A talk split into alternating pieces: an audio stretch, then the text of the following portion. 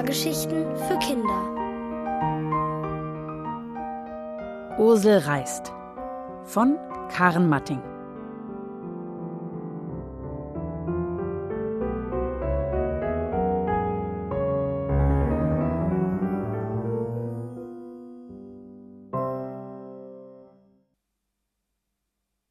Die Freiheit.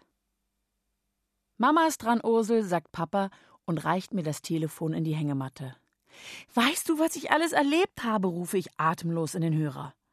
Erlebt? Aber du liegst doch die ganze Zeit still in der Hängematte, wundert sich Mama am anderen Ende der Leitung. Von wegen still. Und so erzähle ich Mama davon, wie Papa mich auf die Idee gebracht hatte, im Zimmer herumzureisen. Atemlos berichte ich von Mini-Ursel, die im Monster-Mammutbaum lebt, vom Baumhaus und vom Ohrwurm, vom blinkenden Dingsbums aus der Schublade und natürlich vergesse ich auch nicht die wunderbare Reise zur Insel Ursel. Das ist ja wunderbar, unterbricht mich Mama staunend und fügt hinzu, dann kann ich dich mit meinen Erlebnissen wohl gar nicht mehr beeindrucken.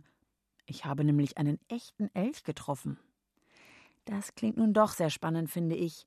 Und so erfahre ich von Mama, die sich gerade im Land der Elche auf Lesereise befindet, von ihrer Begegnung der besonderen Art. Ich war im Auto unterwegs und musste mal ganz dringend. Da habe ich an einem Wald angehalten, was nicht schwer war, denn dort, wo ich gerade bin, ist überall Wald. Jedenfalls, als ich ausgestiegen und ein paar Schritte gegangen war, stand er da. Nur ungefähr drei Meter von mir entfernt, schwärmt Mama. Groß war er, riesengroß, und aus seinen Nüstern kam weißer Dampf. Ich habe noch nie ein so großes Tier aus der Nähe gesehen, also ohne Zaun wie im Tierpark. Ich bin ganz still gewesen, um ihn nicht zu vertreiben, und stell dir vor, obwohl ich hinter einem Baum stand, hatte ich das Gefühl, als ob der Elch mich beobachtet. Nach einer Weile ist er davongetrabt, schließt Mama ihre Erzählung und wünscht mir noch viel Spaß bei meinen Zimmerreisen. Ich lege den Hörer weg und lümmle mich zurück in meine Hängematte.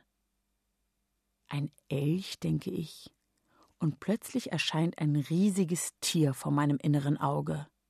Mini Ursel, soll ich dir mal vom Elch erzählen? rufe ich zum Monster-Mammutbaum herüber. Was für eine Frage. Natürlich will Mini Ursel eine neue Geschichte hören. Und so erfinde ich mir einen herrlichen Elch in einem Wald voller echter Mammutbäume, die so hoch sind, dass sie die Wolken berühren können. Mein Elch hat ein samtig graues Fell und große blaue Augen, die neugierig durch die Gegend gucken. Und sind wir auch da in diesem Wald? fragt Minnie Ursel. Klar, und wir reiten auf dem Elch herum. Ich sitze auf seinem Rücken und du auf meinem. Begeistert schließe ich die Augen, um in mich hineinzusehen. So entsteht der Mammutwald mit all seinen Einzelheiten, durch den wir in einem Affenzahn hindurch galoppieren. Während unseres Ritts streifen mich die Zweige der Bäume. Sie sind wie Peitschenhiebe, die ein bisschen wehtun. Und plötzlich fällt da ein seltsames Tierchen von den Zweigen in meinen Schoß. Ich stoppe unseren Ritt. Ich öffne die Augen und blicke auf die Wand mir gegenüber. Dort scheint die Sonne drauf, und es haben sich lauter Lichtflecken gebildet, die sich ständig verändern. Genauso sieht das Tierchen aus, rufe ich und meine einen gezackten Lichtfleck. Wie eine ausgefranste Zeitung. Deswegen nennen wir es Fransi.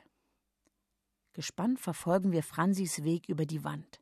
Jetzt ist Fransi auf dem Fensterbrett angekommen und da zappelt plötzlich etwas in seinem Licht.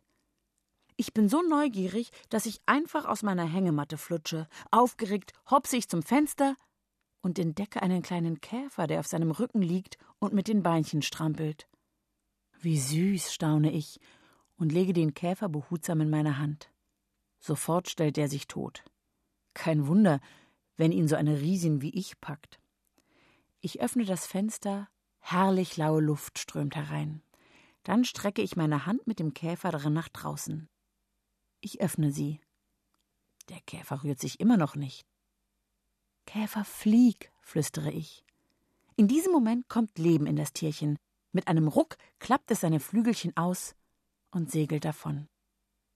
Ich schaue hinterher, bis der Punkt verschwunden ist. Ich glaube, das war ein Marienkäfer, rufe ich zu Mini Ursel hinüber. Und dann fällt mir etwas Ungeheuerliches auf. Vorsichtig bewege ich meinen verletzten Fuß, auf dem ich gerade zum Fenster gehüpft war. In der Aufregung hatte ich seine Verletzung ganz vergessen. Er tut nicht mehr weh, staune ich und tippele zu meinem Monstermammutbaum.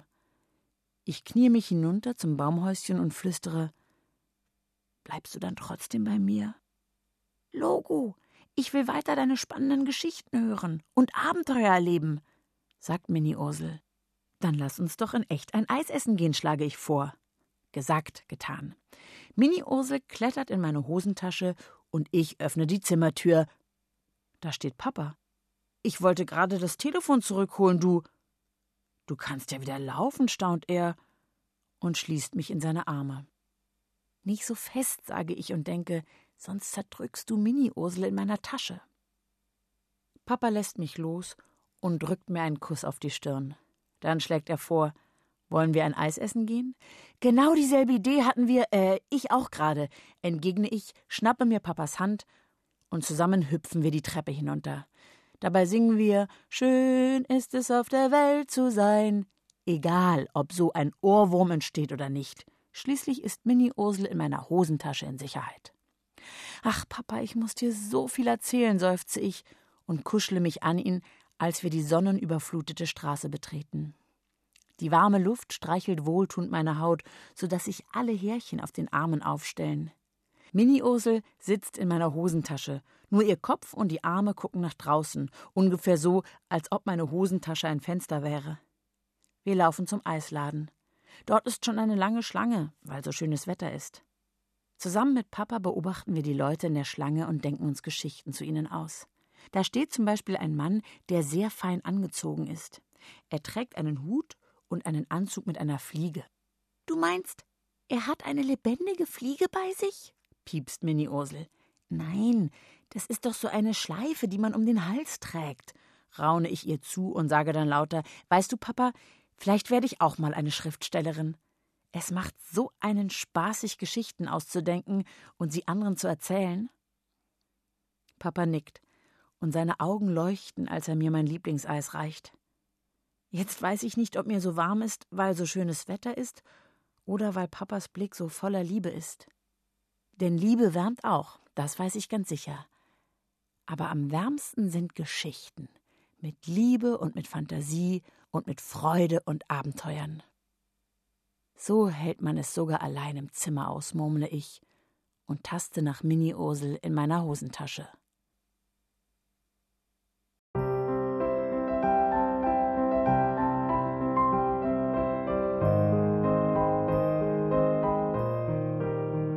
Ihr hörtet Ursel reist von Karen Matting. Gelesen von Helene Grass.